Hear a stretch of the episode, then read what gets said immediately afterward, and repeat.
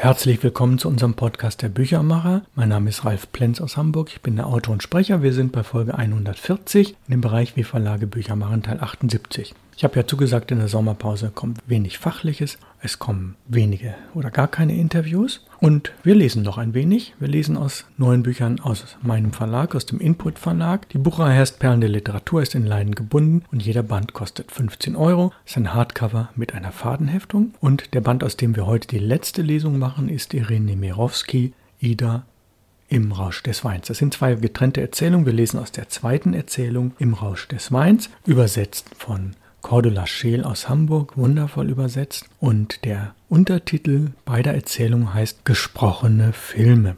Das liegt daran, dass Irene Nemirovsky in den 30er Jahren einen ganz eigenen Schreibstil entwickelte. Sie studierte ja Literaturwissenschaft. Sie schrieb auf Französisch, obwohl sie in der Ukraine geboren war. Und sie hat einen Stil gefunden, der von anderen später imitiert wurde, der richtungsweisend war, das muss man ganz klar sagen. Und Irene Mirowski hatte das ganz große Pech, dass sie staatenlos war und in Paris dann in den frühen 40er Jahren verhaftet wurde, deportiert wurde und im KZ starb. Und ihre Töchter haben in ihrem Nachlass einen Koffer gehabt, den sie rund 50 Jahre lang nicht angeschaut haben. Und in diesem Koffer ist ein Manuskript, was dann in den späten 90er Jahren, frühen 2000er Jahren veröffentlicht wurde, unter dem Namen Suite Français Melodie der Liebe, so wurde es dann verfilmt. Und Irene Mirowski ist eine große Erzählerin, die leider ein, nur ein halbes Leben gelebt hat. Und wir beschäftigen uns also jetzt weiter mit der Geschichte im Rausch des Weins. Ja, und es sind gesprochene Filme und wir haben einen kleinen Zeitsprung. Die Exzesse in dem Dorf bei Plünderung der Schlösser und Herrenhäuser und des Weins haben natürlich jetzt Folgen. Am Fenster stehen seit langem die Fräulein Ilmanen und schauen hinaus. Sie haben Ivar hinausrennen sehen. Sie haben die Offiziere wiedererkannt. Sie alle laufen zur Vorstadt, zur Bucht, zum Zigeunerlager. Sie erraten es. Sie erinnern sich an die leichte Musik, manchmal von Windböen zu ihnen getragen, wenn sie bei Beginn der Nacht aus der Kirche kamen. Sie flüstern der Pastor sagt, dass jede Nacht der eine oder andere Offizier zu diesen leichten Mädchen geht. Heute Nacht laufen sie alle dorthin, aber Aino, was hat sie vor? Dieser Soldat. Sie lässt sich küssen, sie lässt sich mitziehen. Was für eine Schande. Wir müssen den Professor informieren, murmelt Christine aber sie bewegen sich nicht. Sie warten fasziniert und fragen sich immer wieder, aber warum ist sie aus dem Haus gegangen? Was wollte sie denn? Ist sie verrückt geworden? Nur das spöttische ferne Gejohle der Straßenjungen antwortet ihnen. Die leeren Fässer, die abschüssige Straße hinaufrollen. Ivar steht auf einem Schlitten, den betrunken im Stroh schlafenden Kutscher hat er mit dem Fuß weggestoßen, im Galopp durchquert er die Stadt. Schneeflocken wirbeln durch die Nacht und nehmen ihm die Sicht. Seine Wangen und Lippen sind feucht vom Schnee. Der Nordwind treibt Eisnadeln vor sich her, beugt die Tannen nieder, schon leuchten von weitem die Feuer des Zigeunerlagers. Windböen tragen mal laut, mal leise den sehnsuchtsvollen Klang der Geigen durch die Nacht verstummen. Auch das Echo der Stadt ist nicht mehr zu hören. In der Vorstadt schläft im Mondlicht geheimnisvoll der alte, verlassene Park. Ja, und es deutet sich an, es wird eine Liebesgeschichte. Jetzt kommt die entscheidende Szene. Aino und Jalma sind durch die halboffene Tür in einen verlassenen alten Palast geschlüpft.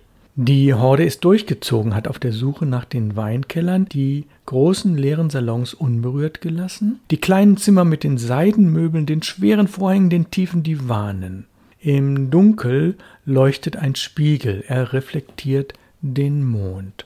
Eine und Jalmar schauen einander einen Moment in die Augen. Sie sprechen nicht. Sein Blut hat sich beruhigt. Dieses Schweigen, dieser ausladende weiße Marmorkamin, die Statuen, die Ölgemälde an den Wänden, diese zitternde, abwartende Frau mit den niedergeschlagenen Augen, das alles lässt eine mysteriöse Schwäche in ihm wach werden. Ihr ist kalt. Er macht ihr Zeichen abzuwarten. Er kommt mit Holz offensichtlich von zerschlagenen Fässern zurück. Er macht Feuer. Beide setzen sich vor den Kamin auf den alten dicken Teppich. Zum ersten Mal spürt er, wie weich dieser ist. Er streicht mit seiner Hand immer wieder über die Seide.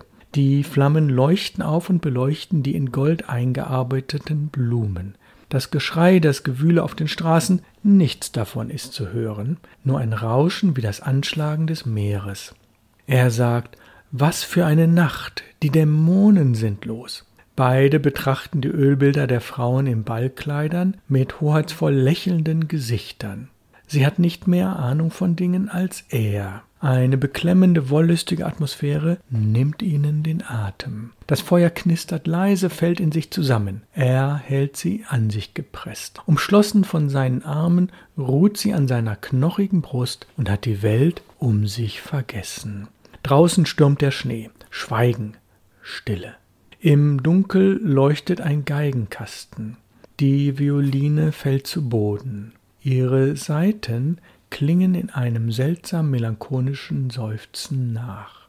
Im alten Spiegel zwei stumme Münder, brennend und wie von Sinnen aneinander gepresst. Kleiner Ortswechsel.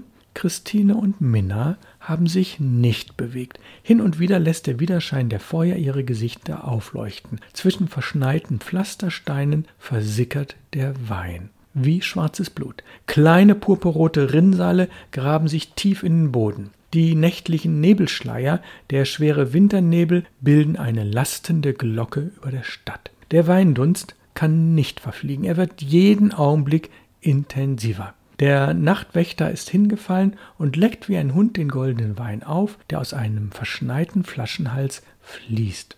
Dann schläft er bleich und voll Glück ein. In dieser Nacht kommt jeder zu seinem Recht. Paare taumeln vorbei und verschwinden irgendwo in den dunklen Straßen. Aino ist nicht wieder aufgetaucht. Was tut sie? Was für ein Skandal!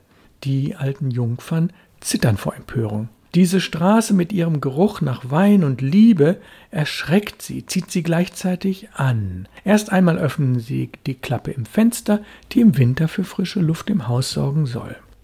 Der Wind fegt herein und mit ihm Gesänge, Geschrei, die ganze Stadt ist in Feierlaune. Ein abstoßendes, ein wildes Fest, ganz gleich. Jeder hat Teil an den Träumen am Vergessen. Nur sie beide, sie werden wie immer ausgeschlossen bleiben. Dieser Feuerstrom wird an ihnen vorbeifließen, sich abwenden von ihren durstigen, vergeblich dargebotenen Lippen. Ihr ganzes Leben lang ist das schon so, sind sie kränkliche alte Mädchen ohne Liebe, ohne Freude. Sie murmeln, wie ungerecht. Und im Übrigen, diese Ausschreitung, dieser Skandal müssen bestraft werden. Wenn die Männer ihren Aufgaben nicht nachkommen, werden eben sie, arme alte Jungfern, krank und schwach wie sie sind, dafür sorgen. Sie werden zum Pastor, zu den Milizsoldaten gehen und von ihnen verlangen, diesen Ausschweifungen ein Ende zu setzen. Unten im Palast, in dem Aino sich mit dem Soldaten versteckt, sind die Lichter ausgegangen. Die ganze Stadt müsste gezüchtigt werden. Dieser schamlose Freudentaumel muss aufhören. Das Lachen soll den Menschen in der Kehle stecken bleiben. Diese Offiziere, die ihr Seelenheil vergessen, die mit den leichten Mädchen singen und tanzen. Wie Iva, der bestimmt seit Wochen im Haus versteckt ist. Kein einziges Mal hat er daran gedacht, sich ihnen anzuvertrauen. Immerhin sind sie verwandt und Freunde aus Kindertagen. Ich habe mit ihm getanzt, murmelt Minna. Er fand mich schön. Nicht einmal gedacht hat er an uns. Er hat geglaubt, wir würden ihn verraten. Wie unwürdig. Ah, dabei haben wir längst alles erraten, nicht wahr, Schwester?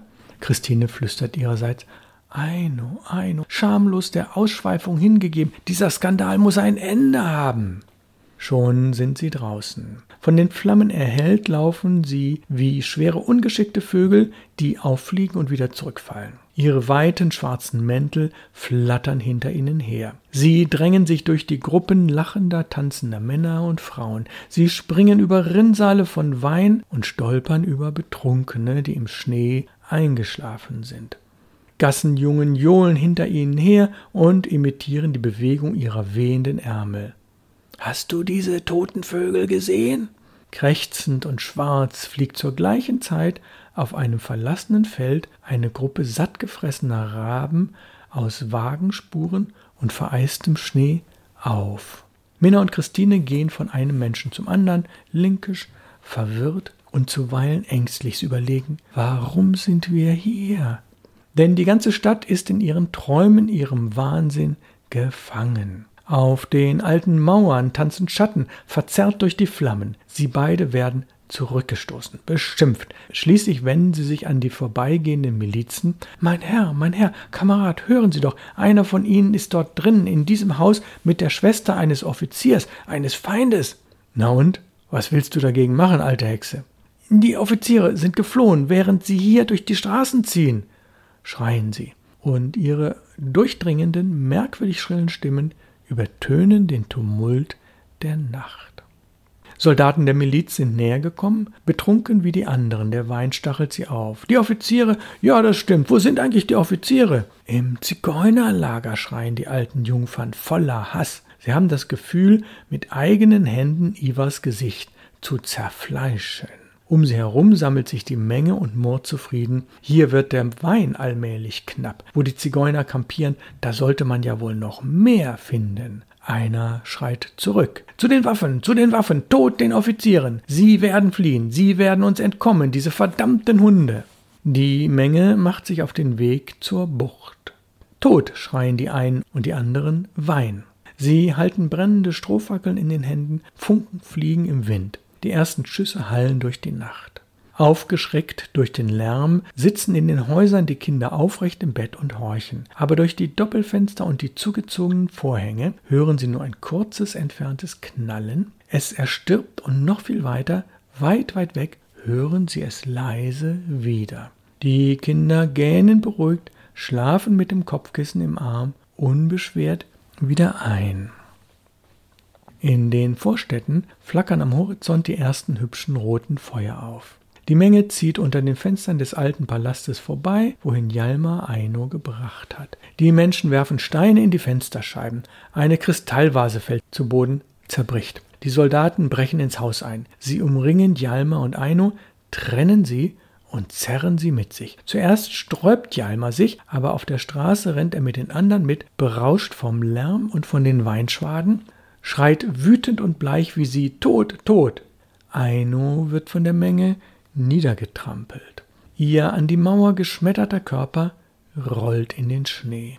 Stöhnend liegt sie am Boden, sie hat keine Kraft mehr, um aufzustehen. Wütend schwillt der Strom der Menschen an, andere kommen dazu. Von allen Seiten, von den Straßenkreuzungen, den kleinen Straßen, von überall her werfen sich Menschen und Straßenkinder in das Gewühl, folgen dem Gewehrfeuer. Das Klirren zerbrochener Glasscheiben begleitet ihren Marsch. Tausend Kehlen wiederholen gröhlend, mal lauter, mal leiser wie ein Donner, der sich langsam in der Ferne verliert. Die Offiziere, liefert uns die Offiziere aus! Als sie vorüber sind, ist die Straße mit herausgerissenen Gittern und entwurzelten Bäumen übersät. Aus den Angeln gerissene Türen schlagen im Wind. Nun ist es nicht mehr nur Wein, der in den Schnee fließt, sondern das erste vergossene Blut. Am Himmel lodern Flammen. An den Leichen vorbei rennen Christine und Minna außer Atem durch die jetzt stille, menschenleere Straße, ernüchtert und endlich aus ihrem Traum erwacht. Hinter ihnen, hinter ihren bleichen, fassungslosen Gesichtern fliegen ihre vom Wind aufgeblähten Mäntel. Stille. Die Bucht am finnischen Meerbusen, der öffentliche Park, das Lager der Zigeuner sind noch ruhig, erhellt von den Flammen und vom Mond. Ein dicker Eispanzer bedeckt den Rasen. Ein einzelner kleiner Stock ragt aus der Erde mit dem lateinischen Namen einer zarten Blume. In der Ferne ist undeutlich das skandierende Gröhlen einer marschierenden Menschenmenge zu hören. Bei den Zigeunern ist alles friedlich. Die Offiziere sind zusammengerückt. In den Öfen knacken leise die Holzscheite. Schnee hat sich an den Türen aufgetürmt.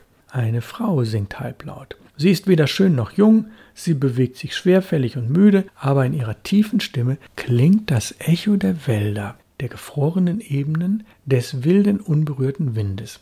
Die Offiziere träumen. Ein Mann küsst unter Tränen das Bild eines Kindes. Iva schläft mit dem Kopf auf den Knien eines braunhaarigen Mädchens mit goldenen Armreifen. Eine Frau sagt mit leiser Stimme Unglückliche Kinder, warum seid ihr gekommen? Ihr spielt mit dem Tod. Sterben oder nicht sterben. Und ob das früher oder später geschieht, das ist nicht so wichtig. Aber euch wiederzusehen, vorher die klare Luft zu atmen, das lohnt jede Mühe. Zu lange hat man uns verborgen gehalten, sagt ein anderer, in Löchern, Rattenverschlägen, unter Bergen alter Kleider von unseren Müttern oder Frauen. Nun gut, jetzt wo ihr uns gesehen habt, kehrt zurück, jeder zu sich, geht, bevor der Morgen kommt. Aber nein, sie drängen sich dichter an den Ofen, die letzten Flaschen Wein sind geöffnet. Der Wein betäubt den Schmerz, lässt die Vergangenheit vergessen. Ein Mann zupft leise die Saiten seiner Gitarre. Liebende sprechen verhalten miteinander. Ivar ist aufgewacht. Er küsst einen blassen Mund, lange offene Haare und vergisst die Welt. Die Menge durchquert den Park, zertrampelt den Rasen, macht Kleinholz aus den Bäumen. Schon scheinen die Feuer des Zigeunerlagers durch das Dunkel. Atemlos saugen die Münder den Geruch von Blut und Wein auf. Gleichgültige Gesichter, brutale Gesichter, glühende Augen vor Hass verkrampfte Münder, die müden, erstaunten Gesichter Betrunkener, fröhliche Kinder, die dem Tod wie einem Vergnügen entgegengehen. Verbissene alte Frauen mit weißen im Wind wehenden Haaren, Soldaten, die hohen Mützen mit den Sternen nach innen geschoben, ihre Gewehrläufe leuchten im Schnee. Sie rufen Wein, Wein und leiser Tod den Offizieren, den Offizieren, Offizieren, Tod, Tod. In der Stadt liegt in einer verlassenen Straße eine schwarze Masse auf der Erde. Sie ähnelt irgendeinem aufgegangenen Paket voller alter Lumpen. Der Mond scheint zwischen den dahinjagenden Wolken hervor und erhellt das Gesicht einer im Tod schlafenden Frau. Sie ruht friedlich und in Würde. Aus dem Loch in ihrer Schläfe rinnt noch ein wenig Blut, sickert tief ein in den Schnee. Ein weiterer Schatten steht schwerfällig vom Boden auf, tastet sich benommen an den Mauern entlang. Es ist Aino. Schaudernd bleibt sie vor der Leiche der Frau stehen. Erst in diesem Augenblick erinnert sie sich. Mit einem Aufschrei weicht sie zurück. Hastig biegt sie in die verlassene Straße zu ihrem Haus ein, rutscht aus im Blut, im Schnee. Endlich ist sie angekommen, sie öffnet die Tür und bricht unmittelbar auf dem kalten Steinboden der Diele zusammen. Stille. Langsam und schleppend schlägt die schwarze, mit Nägeln beschlagene Tür zu. Noch ist das nicht das Ende der Geschichte, aber für diesen Podcast soll das jetzt genügen. Wie geht es weiter? Nächste Woche werden wir aus einem weiteren Buch lesen, Virginia Woolf, Orlando. Und dann im Spätsommer folgt auch ein Interview mit dem Übersetzer Gerrit Pohl. Virginia Woolf ja eine Frau, die sehr viel für die Frauenbewegung getan hat, eine Frau, die viel geschrieben hat, die als Verlegerin aktiv war und die dann lange Jahre in Vergessenheit geriet. Sie starb 1928 und erst in den 70er Jahren wurde sie wiederentdeckt. Zu diesen Geschichten erfahren Sie noch ein bisschen mehr, also freuen Sie sich auf nächste Woche. Wir sind dann beim Büchermacher Folge 141 im Bereich Wir Verlage Büchermacher Teil 79 und lesen dann aus Virginia Woolf Orlando in der Neuübersetzung. Kommen Sie gut durch die Woche. Ich wünsche Ihnen alles Gute und auf Wiederhören aus Hamburg grüßt Sie ganz herzlich Ralf Plenz, Ihr Büchermacher. Empfehlen Sie diesen Podcast gerne weiter und die Website heißt www.input-verlag.de.